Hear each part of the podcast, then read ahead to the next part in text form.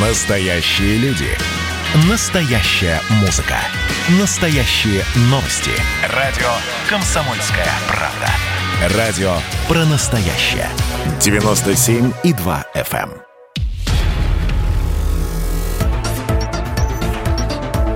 эм. Радио «Комсомольская правда» представляет фантастический проект «Мир дикого будущего». Серия шестая. Харасмент или сто лет одиночества. Автор Наталья Кулагина. Читают Наталья Кулагина и Макс Антипов. Даже не верится. Прошло уже сто лет с тех пор, как в Конституцию внесли поправки, регулирующие отношения мужчин и женщин.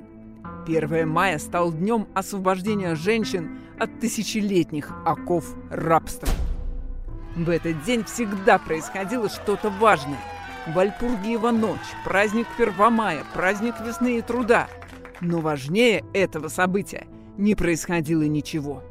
1 мая 2060 года юристы определили и зафиксировали на законодательном уровне оптимальную социальную дистанцию между незнакомыми мужчиной и женщиной. Женщины впервые вздохнули свободно и вышли на улицу без макияжа, в удобной обуви и одежде. Вначале кто-то по старинке ходил на шпильках, но в тренде были стоптанные тапочки и широкие халаты. Три составляющие определили образ жизни – удобство, легкость и простота. Оказалось, все, что раньше женщины делали будто для себя – красились, одевались, худели, готовили – все это они делали ради мужчин. Сегодня это уже в прошлом. Женщины наконец поняли, что постоянная зависимость от оценки мужчины является психологическим насилием. Убрав этот фактор давления, женщины наконец стали самими собой, свободными, счастливыми и толстыми. В общем, такими же самодовольными, какими раньше были мужчины. Как только женщина освободилась от пут нижнего белья, утягивающих лифов, она, наконец, обрела способность выбирать. Ведь до этого момента всегда выбирали ее. Наше общество позаботилось о том, чтобы мужчины и женщины не могли столкнуться лоб в лоб, их не могла свести нечаянная встреча. С этих пор Мужчины и женщины не зависели от судьбы, потому что их судьба была только в их руках. Чтобы найти себе пару, мужчину, разумеется, женщина писала специальное заявление, приходила в центр брачных услуг, заполняла анкету, и ей предоставляли от трех до пяти кандидатов, претендующих на роль отца ее ребенка. Выбор был – и выбор оставался всегда. И гораздо больше, чем представлял раньше женщинам слепой случай. Ведь в древние времена женщины, полагаясь на любовь, могли за всю свою жизнь ни разу не встретить хорошего парня. Сейчас мы выбираем себе партнеров только мозгами. А точнее, нам их выбирает искусственный интеллект. Мы загоняем в анкеты все свои данные, и компьютер выводит на экран тех партнеров, которые вызывают в нас только отторжение. Если пользоваться терминологией древности, то искусственный интеллект выбирает нам тех людей, в которых мы никогда не смогли бы влюбиться. То есть потерять голову от чувств нам не грозило. Только так мы могли завести семью и избавиться от предрассудков прошлого. Эта система защищала нас от чар любви и харасмента. Но люди, эти глупые люди, бунтовали, протестовали, требовали впустить их обратно в мышеловку, из которой они с таким трудом освободились. Поэтому я пошла работать в полицию нравов, где принесла клятву до последнего оберегать общество от любви. С ней нужно было бороться, как с раковой опухолью. И мы боролись. Просматривали переписки, анализировали взгляды, которыми обменивались друг с другом мужчины и женщины на работе. По инструкции эти взгляды должны были быть холодными, но вежливыми. Но иногда в этих безжизненных глазах зажигался огонь, чтобы запустить цепную реакцию. И тогда появлялись мы и вовремя тушили пожар любви. Ведь одна такая любовь с первого взгляда могла разрушить всю нашу цивилизацию. Этого мы допустить не могли. Мы ловили преступников, вычисляли тайных любовников, разделяли семьи, где, несмотря на все предосторожности, люди все-таки влюблялись друг в друга. Вы спрашиваете, какую ответственность люди несли за любовь? Да такую же, как за убийство. Ведь не каждая любовь приводила к преступлению, но каждая могла туда привести. Дорога истории усыпана трупами и пролитой кровью за любовь. Сколько малышек утопилось, а сколько мужей задушило своих жен от большой и яркой любви. Не знаете? А мы знаем. Миллионы, миллиарды.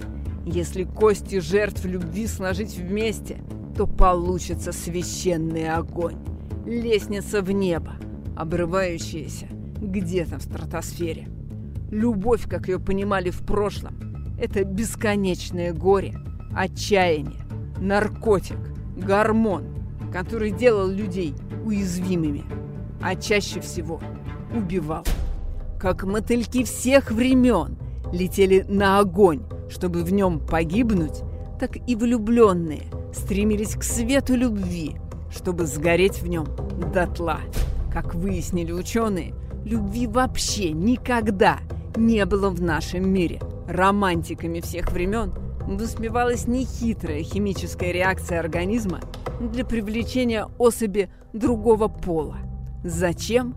Продолжить род, успеть вскормить детеныша до момента, когда самец успеет одуматься и сбежать. Сто лет назад мы отказались вести жизнь подобно животным. Петь друг другу брачные песни, танцевать брачные танцы, привлекать внимание друг друга маскарадными костюмами и косметикой. Мужчины и женщины стали равны по-настоящему. Я была серой мышкой, но мне нужен был прорыв. Дело, которое выведет меня из пешек в королевы. Охотиться за одинокими глупыми парочками было, конечно, достойным занятием, но не очень перспективным. Я знала, что где-то далеко, в горах, в лесах, проводятся тайные вечеринки знакомств, что существуют загородные дома, где собираются мужчины и женщины, чтобы пофлиртовать друг с другом или даже, о ужас, потанцевать. Я хотела сорвать весь банк, и у меня был готов план, как это можно было сделать. Я хотела стать одной из них, внедриться в тайное общество, превратиться в двойного агента – предать одну свою сущность ради счастья всего человечества. Но как схватить птицу удачи за хвост? Где искать концы этого тайного сообщества? Оно было такое неуловимое, что иногда казалось, что мы гоняемся за воздухом, за легендами, что тайных влюбленных нет и никогда не было. Но я чувствовала запретную любовь в городе. Я шла по ее следу. И рано или поздно я найду источник вечного зла и заключу его в вечную темницу. День и ночь я решала для себя вопрос, как проникнуть в тайное общество влюбленных. Оставался один выход. Глупый, неприемлемый, но эффективный. Для того, чтобы внедриться в тайное общество, нужно было изображать из себя женщину, ищущую любовь. Рано или поздно на меня клюнет какой-нибудь из романтиков, и меня примут в тайный клуб. Я несколько дней провела в архиве уголовных дел любовных преступлений. Изучала фотографии женщин, мужчин, которые засветились почти случайно. Что их выдало? Почему полиция обратила на них внимание?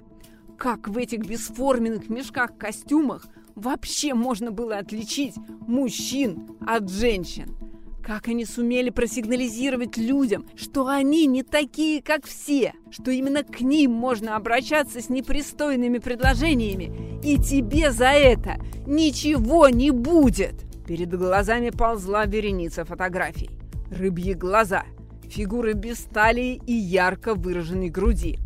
Это мы, женщин, специально подкармливали гормонами, чтобы они особо не выделялись своей красотой. По каким параметрам мужчины угадывали своих будущих жертв? Я выгляжу почти так же, как они, но ни один человек в мире не рискнул бы пригласить меня на свидание. Единственное украшение, которое разрешалось носить женщинам, чтобы не провоцировать мужчин на идиотские выходки, это кольцо. Но у всех кольца были одинаковыми. Маленькие змейки, ползущие по пальцу вниз. И тут меня как молния осенило озарение. У всех женщин змейки ползли вниз по пальцу. Но у пары юных девушек я заметила змейки головками вверх. Видимо, когда их забирали, они не успели отреагировать и заменить положение кольца. Или они, как глупые курицы, просто забыли про тайный язык любовников. Делать было нечего. Я пошла домой тренировать рассеянный взгляд. Мне стало так стыдно в этот момент, словно я предала все, за что боролись наши предки. Змейка скользнула по пальцу и уставилась на меня своими стеклянными глазами. Я права или нет? Перевернутое кольцо. Случайность? Или тайный шифр? Я готовилась к спецоперации целую неделю. На свой балахон нашила пару бисеринок, читала информацию про цветы, закапывала капли в глаза для расширения зрачков. В один момент мне показалось, что я и правда готовлюсь выйти за границы и испытать, что такое любовь. И вот однажды я рискнула и в новом образе вышла из дома. Сама внутри себя я хохотала. Какой же дурой я выглядела со стороны. Широко раскрытые глаза, блуждающий взгляд, щеки, накрашенные морковкой, накрахмаленный балахон с еле заметными усилиями его облагородить, подведенные черным карандашом кончики глаз и, самое главное, змейка-кольцо головкой вверх. Что-то выдавало во мне полицейского. Походка, плечи. Я была ровная, как палка, как военный на параде. Мне нужно было научиться сутулиться, втягивать голову в плечи и трусливо оглядываться по сторонам, выдавая собственную неуверенность в себе. Когда я все это сделаю, возможно, на меня кто-нибудь и клюнет. Все эти женские ужимки, уловки я познала, скорее всего, интуитивно. Мне было мерзко осознавать, но они жили во мне на уровне биологического инстинкта. Как только я поставила себе цель найти мужчину, глаза мои наполнились слезами, рот приоткрылся, взгляд стал рассеянным, как ядерный пучок. Пока я этим странным взглядом обводила и сканировала пространство на предмет поиска мужчин с неустойчивой психикой, я облучала им случайных прохожих. Я бродила по городу с тоскливым видом. Ну, только слюнка по подбородку не текла. Мяла в руках цветы, подставляла лицо солнцу, ловила ветер в волосах на набережных, рисовала пальцем на песке. Все мое поведение не просто сигнализировало, а кричало. «Ну, посмотрите на меня! Я не такая, как все! Влюбитесь в меня! Ну, хоть кто-нибудь!» Мне было грустно в этом признаваться, но на меня не клюнул ни один окунь. Видимо, я ошиблась в расчетах, и мой маскарад никого не смог обмануть. Я хваталась за ниточку змейку, надеясь, что она привезет меня в храм запретной любви. Но, скорее всего, она просто кусала себе хвост, а я ходила за ней по кругу. За эту неделю я была слабой, глупой, несчастной. В древности так описывали женщин. В этой жизни я познала все. Я решила, что сегодня я живу жизнью женщины, ищущей любви, последний день. Я устала кидать камни в воду, демонстративно носить с собой томик стихов, доставать тяжелый флакон духов и извлекать из него одну каплю химической едкой смеси, от которой у меня кружилась голова. Я присела на скамейку и внезапно увидела на клумбе желтые цветы, от которых у меня защемило сердце. Моя рука потянулась к одуванчику-цыпленку, Мне казалось, что если я не поглажу его, не прикоснусь к нему в эту же секунду, то умру от разрыва сердца. Необыкновенный приступ нежности захлестнул меня при виде жизнерадостного желтого цветка. Я хотела прижаться к нему, вдохнуть его запах и сидеть в обнимку с ним до тех пор, пока не наполнюсь и не исцелюсь его золотым сиянием. Маленький хрупкий одуванчик стал моим источником силы. Я уже гладила его головку подушечками пальцев, только собралась его сорвать или понюхать, и тут услышала голос за спиной. «Не надо, пусть растет. Вы тоже любите желтые цветы?» Я резко обернулась и увидела его. На меня смотрел и улыбался смуглый красавец с прозрачными светлыми глазами, с удлиненным каре. Я даже не знала, что мужчины могут носить такие прически. От его улыбки меня сразу стало жарко или холодно. Я едва не растворилась в новых ощущениях. Что это? Гормоны? Биохимия? Любовь? Это самые простые цветы, сорняк. Но когда я их вижу, мне кажется, солнце зажигается у меня в груди. Наверное, вы просто много времени проводите в офисе. Если хотя бы неделю каждый день гулять на улице, то глаза начинают замечать детали. Что, например? Я что, флиртую? Или вежливо веду диалог? Где чертова грань между одним и другим? Где я могу провести демаркационную линию? Где полиция нравов? За мной уже выехали! Как только мы становимся самими собой, мы начинаем замечать цветы, а потом параллельную жизнь, которая находится рядом с нами. Мудрых жуков, трудолюбивых муравьев, пыльцу, которая оставляет на лице смешные разводы. Позвольте мне... И он протянул ко мне руку и дотронулся до моей щеки, сделав невинное движение, словно согнав с моей щеки комара. Но в эту минуту он меня расстрелял. Я чувствовала, что между мной и миром выросла огромная стена. Остались только он и я. Он уже давно отдернул руку. А я чувствовала ожог на щеке. След от его горячего прикосновения. Какие прекрасные ощущения! Я посмотрела на него в упор, нарушив все инструкции и правила социальной дистанции. Он стоял против света, как статуя, как юный бог. Его синие глаза смеялись, выделяясь на загорелом лице. Ямочки искрились живой силой, а в его поведении я не заметила ни грамма угрызения совести. Видимо, он получал удовольствие от того, что от каждого его слова, движения, звука голоса я краснела и пыхтела, как рыба, выброшенная на берег. «А как вас зовут?» Давайте обойдемся без имен. Это даже романтично. Вы можете дать мне любое имя, какое захотите. А дуванчик сойдет? Сойдет. Он кивал головой так радостно, словно и правда цветок одуванчик превратился в человека специально для меня. «Вы здесь работаете?» «Гуляю», — ответил он беззаботно, словно забыв, что прогулки без дела в городе запрещены. «А вы?» «А я отдыхаю во время рабочего перерыва». «А где вы работаете?» «В библиотеке.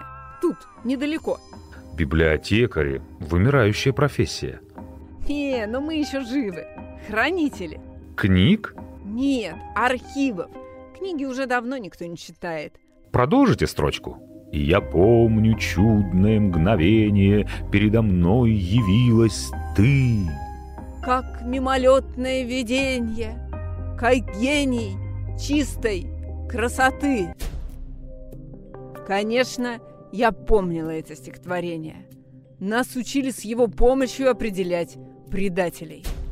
«Не надо стихов!» – прохрипела я, едва не зарыдав, увидев себя в свете истинной гениальности этого стихотворения. В каких уродов мы превратились по собственному выбору. А что надо? Погулять, расслабиться, чай? Вы откуда с Луны? Как громко хохотал мой мальчик-одуванчик. Я что, создаю эффект пришельца? Я живу вне правил. Я ничего не должен обществу, и это общество ничего не должно мне. Разве такое бывает? Я не человек. Я... Тут он наклонился к моему уху так, что я почувствовала нет, не дыхание. Я почувствовала ветер. Он был похож на огнедышащего дракона, смуглого, голубоглазого, черноволосого дракона. И в эту минуту я поклялась, я его никому не отдам. Пойдемте кутить. Предложение было настолько нелепым, что я согласилась. Может, у него есть справка, что он болен? Или он с Марса? В любом случае, с ним было гораздо интереснее, чем без него. Тем более у меня останавливалось сердце и летали бабочки во всем теле, когда он смотрел на меня. Мы гуляли всю ночь. Справедливости ради скажу, что гуляли в лесу. Все-таки он не пришелец. Он прекрасно умел скрываться от полиции. Его дом-шалаш был сделан из веток елей. С дрона такой не разглядишь. Я отметила все его хитрости. Где он научился так профессионально прятаться? Но сейчас мне было все равно. Я делала все то, что делают влюбленные дурочки. Смеялась над его шутками, замирала посередине разговора и внезапно становилась то деревенской хохотушкой, то недоступной снежной королевой. Пыталась связаться с деревьями по ментальной связи, чтобы посоветоваться с ними, что делать дальше. Влюбляться нельзя остановиться. Пресловутые бабочки, мурашки устроили целый переворот в моем организме. В книгах этот процесс описан как благо. Бабочки внизу живота. На самом деле эти спазмы напоминали полчища голодных муравьев, которые каким-то чудом попали мне под кожу. Они заживо пожирали меня, как кусочки сахара, пока я таяла под его взглядами.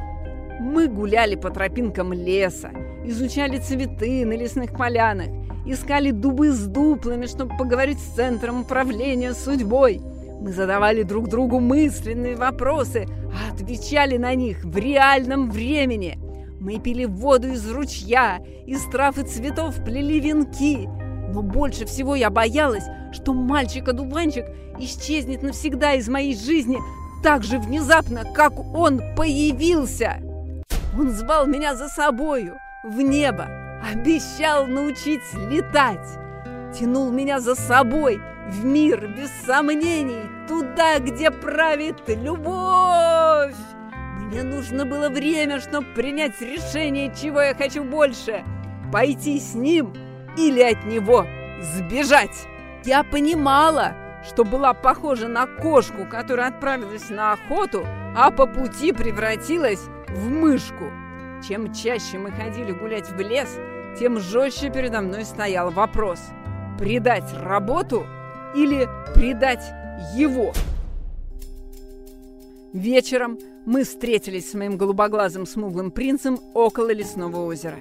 Я знала, что нарушила все законы нашего мира, и мне нет прощения. Мы гуляем за руку, смотрим друг другу в глаза, и самое страшное – любим друг друга.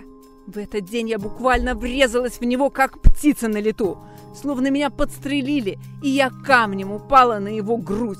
Казалось, мне прострелили легкие, и через дырку в них из меня вышел весь воздух. Пора было назвать вещи своими именами. Я, толстая дура, играла в шпионов и вышла на след страшной преступницы, самой себя. Он слегка встревожился. Что случилось? Беда. Нас выследили. Нам нужно срочно бежать. Куда? Он обреченно обвел лес рукой. За ним везде проволока. Ты думаешь, я не искал выхода? И что нам делать? У тебя остался один выход. Предай меня. Ну, я могла сказать только одно.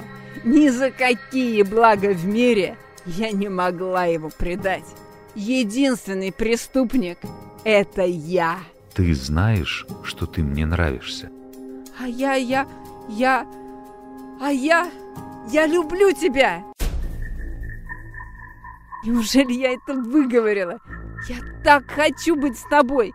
Ты изменил все во мне! Ты изменил меня! Давай сбежим! Давай навсегда останемся вместе! У меня есть сбережения! Мы все сможем изменить!» Я встала на цыпочки, обняла за шею моего принца и поцеловала его прямо в губы. Его губы оказались холодными, словно год их отмачивали в формалине. Я к ним прижалась еще сильнее, в надежде хоть что-нибудь почувствовать. Но они оставались пластилиновыми. В моей голове стоял такой треск, что я не сразу поняла, что мы окружены полицией, и со всех сторон на нас нацелены камеры. Полиция нравов. Вы задержаны за харасмент. Самое удивительное, что эти слова произнесли не военные, не вертолетчики. Эти ледяные слова слетели с губ моего красавчика. Только он немного преобразился. Веселый блеск глаз погас, рот замер в кривой усмешке. На меня он смотрел, как на препарированную лягушку. На секунду мне показалось, что все это страшный сон, что после поцелуя я потеряла сознание и очнулась в одном из своих кошмаров. Но мой принц продолжал мне устало совать в лицо свой значок и документ. Он действительно работал, как и я, в полиции нравов.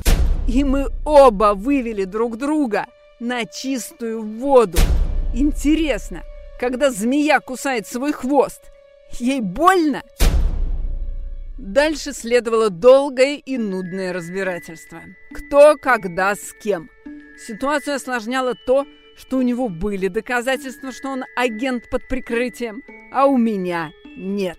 Я была доморощенным шпионом, но на моей стороне был полиграф. Вы чувствовали влечение к этому парню? Нет. Вы искали приключений? Нет. Вы были влюблены? Нет. Вы хотели получить повышение по службе? Да. Вы хотели обнаружить тайное преступление? Да. Вы хотели видеть этого парня? Да. Почему? Это развернутый вопрос. Чтобы его уничтожить. И я не врала. После сокрушительного предательства больше всего на свете мне хотелось посадить этого парня на всю жизнь в камеру самого строгого режима. Туда, откуда не выходили. Но я сама висела на крючке у полиции. Они досконально проверяли все. Засушенные фрагменты цветов, листки книг со стихами, флакон духов, куда по факту был залит освежитель воздуха, и мою косметику – морковный сок.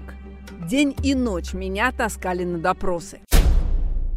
Мне было трудно объяснить, почему последний месяц я ходила по городу, как разряженная кукла, почему мои глаза наполнялись влагой при виде цветов и облаков. Неужели за меня стала думать моя яйцеклетка?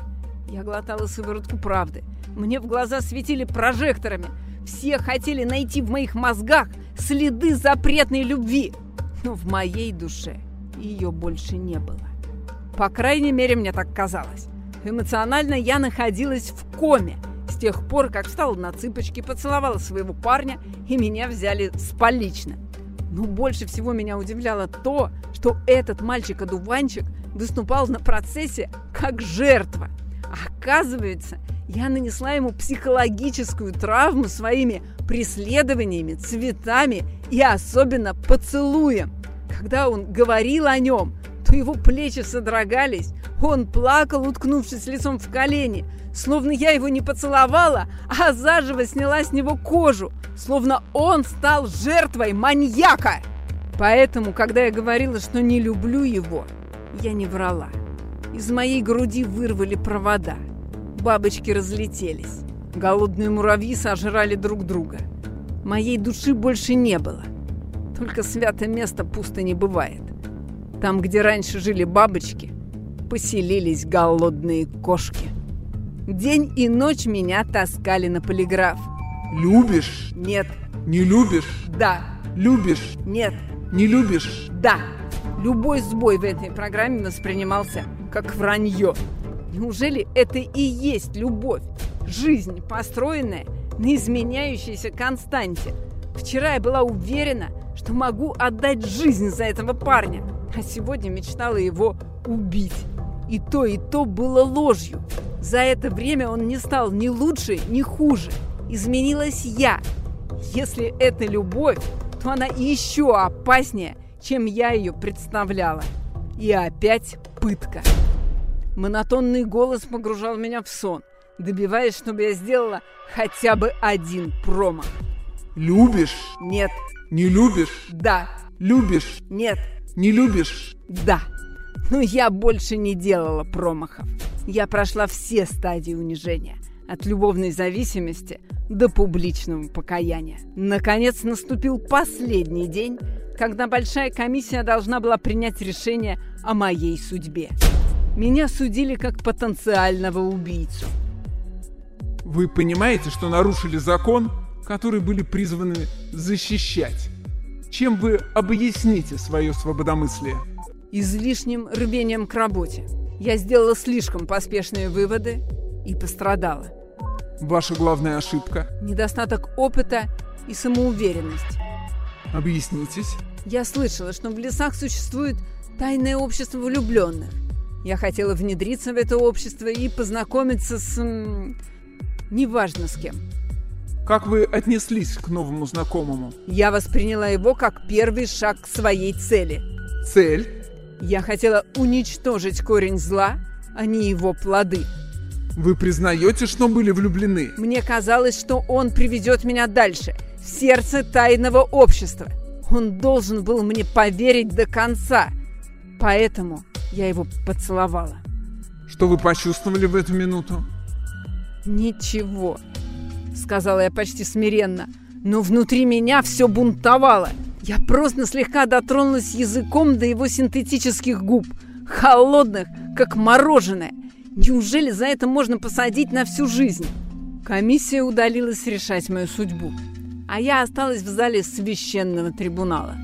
Только я знала, что, несмотря на пустоту, в самой тьме моей души родилась надежда, что я смогу все изменить, и когда-нибудь он будет мой, по-настоящему. Я прошла все круги ада, вымаливала у него прощение, прилюдно каялась, обещала ему материальную компенсацию за то, что мой чистый поцелуй осквернил его жизнь. Но только я знала правду. Я об этом не жалела. Он того стоил. Наконец, комиссия появилась в проходе триумфальной арки. При желании там мог бы проехать танк. Все здание было сделано так, что человек чувствовал себя в нем раздавленной букашкой, а не творцом своей судьбы. Какое право может быть у Моли? Комиссия вошла в зал. Величавая, торжественная. Один поцелуй сломал мне жизнь. Как комара превратил меня в мокрое место. Я умерла у него на губах. Теперь мне было все равно, что со мной будет. Всем встать. Я поднялась. С удивлением обнаружила, что на финальных аккордах музыки судилища вели жертву моей любви. Со стеклянным взглядом, словно его внутренний вулкан потух навсегда. Он сел далеко от меня и тихонько всхлипывал, сдерживая внутреннюю дрожь. Кажется, он пользовался старинным носовым платком. Именем трибунала любви. Я была уверена, что моя любовь, как вирус, ускользнула от камер, от полиграфа и заражает всех воздушно-капельным путем в этом зале. Я знала свою постыдную тайну. Я научилась его ненавидеть, но не разлюбила. Наоборот, моя зависимость приобрела блеск фанатизма. Несмотря на то, что вокруг меня сжимался круг недоброжелателей, через минуту меня могли отправить на пожизненное лечение или на электрический стул, но я пока верила, что когда-нибудь он станет моим. Суд постановил. Неужели кто-то действительно в этом зале думал о моей судьбе? Интересно, они помнили о том, что я человек? Суд постановил. Слова судьи я слышала, словно находилась под водой. Звуки прорывались ко мне с шипением. Неужели я выдам свои чувства в последнюю минуту? Суд постановил и приговорил гражданку к принудительному браку. Неужели они меня отпустят под звуки фальшивых свадебных фанфар. Равнодушный голос судьи продолжал. К принудительному браку с гражданином. Судья произнес незнакомое имя, но мой одуванчик внезапно поднял голову. Неужели это он? Этот бред оказался правдой. Меня действительно пожизненно приговорили к нему.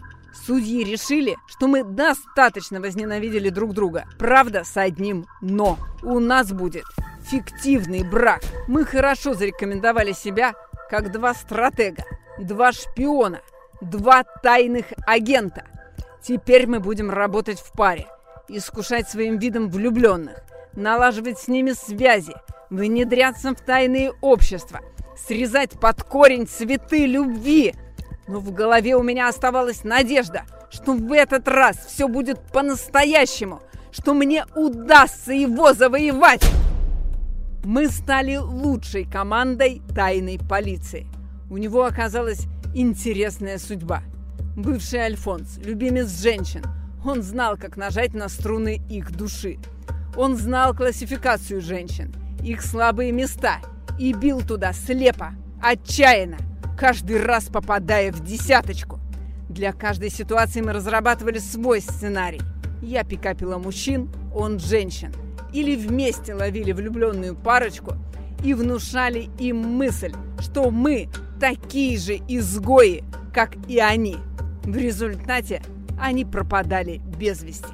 Мы проникали в святая святых, стали организаторами тайных свиданий, долго играли с влюбленными, как кошки с мышками, и брали влюбленных с поличным через пару лет после знакомства. Никто не знал, кто стукач. Нас обожали, ненавидели и боялись. Мне было все равно до несчастных мужчин и женщин, потому что моя судьба была давно сломлена. Я ждала своего звездного часа, предавая, уничтожая, стирая с лица земли чужую любовь, я надеялась изгнать из сердца свою. Как мы жили, как два артиста, два клоуна, две марионетки. Мы всегда разыгрывали какую-то роль. Если роль заканчивалась, нам не о чем было говорить. С этой точки зрения трибунал любви все правильно рассчитал. Мы опустошили друг друга, как профессиональные маньяки. Нам бы позавидовал сам Джек-потрошитель. Мы убивали друг друга на клеточном уровне. Но мое кольцо-змейка всегда было направлено вверх.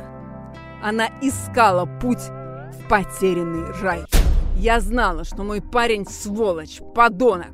Он прекрасно вычислял в городе будущих жертв несчастной любви и шел до конца, не сворачивая. Он не пожалел ни одной женщины, которая попалась ему в сети.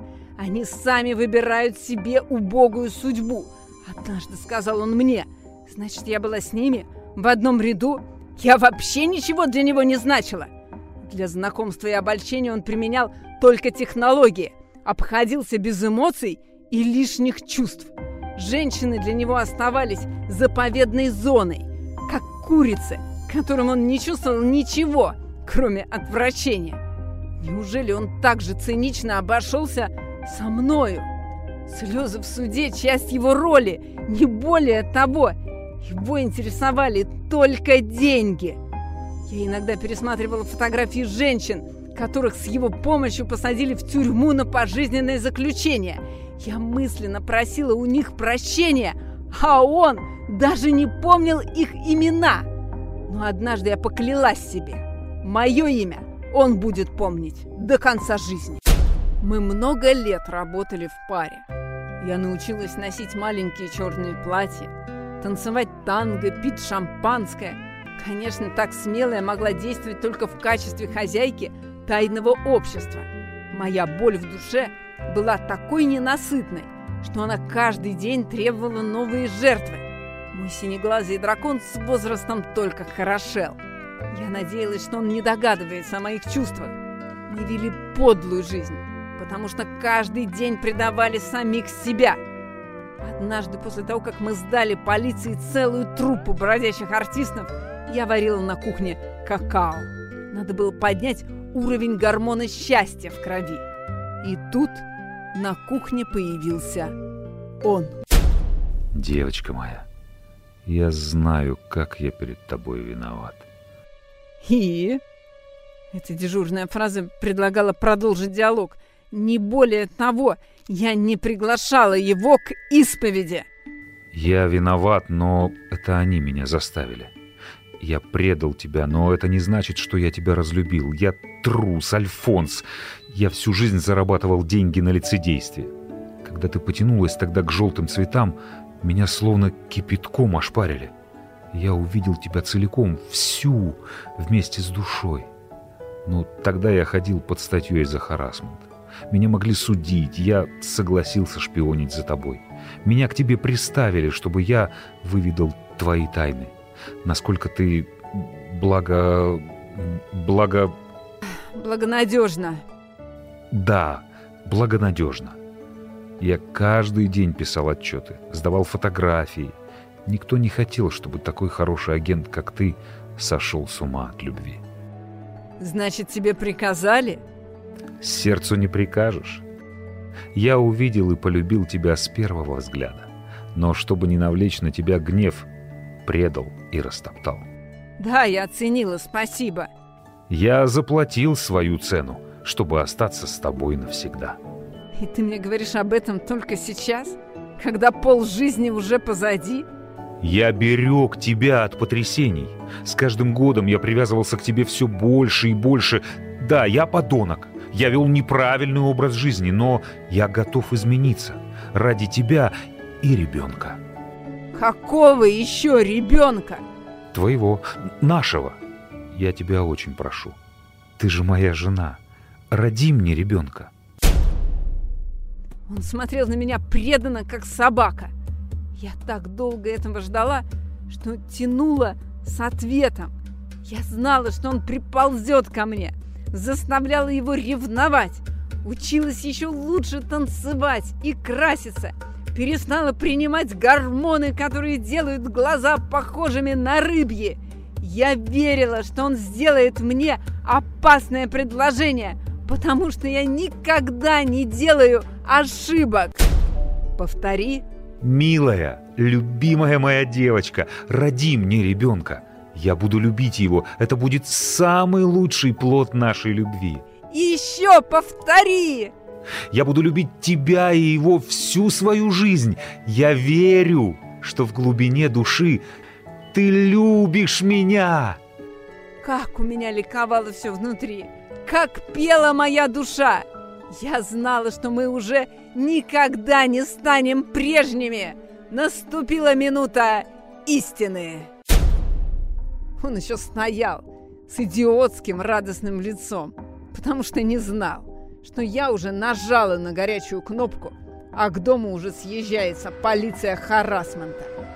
Каждое слово моего одуванчика было записано на десятках носителей. Не зря на специальных курсах жен и мужей учат стучать и следить друг за другом. Я знала, что наступит мой час, и он наступил. Репродуктивное насилие – одно из самых тяжких преступлений в харасменте. Это преступление направлено против женщины, когда муж оказывает психологическое давление на жену и просит, чтобы она родила ему ребенка. И это не противный мокрый поцелуй. Это настоящее преступление против человечества. И я раскрыла его. На моего глупого Налима обрушились звуки сигнализации, полицейских машин. В доме было полно военных именем закон. На него надели наручники и увели в неизвестном направлении. Я видела его последний взгляд, которым он меня одарил. Там не было презрения, только любовь. Взгляд крепко битой собаки, которая, несмотря на побои, хочет служить и умереть ради хозяина.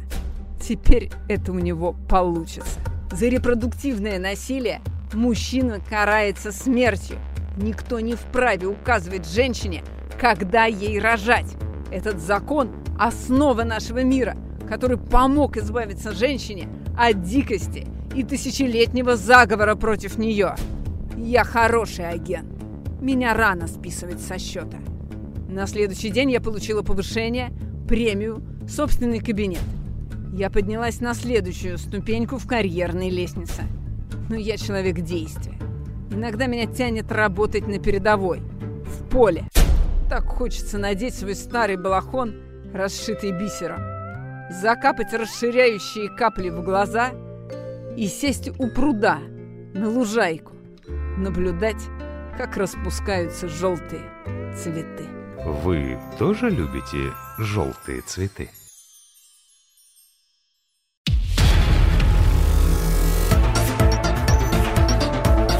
Радио «Комсомольская правда» представляет фантастический проект «Мир дикого будущего».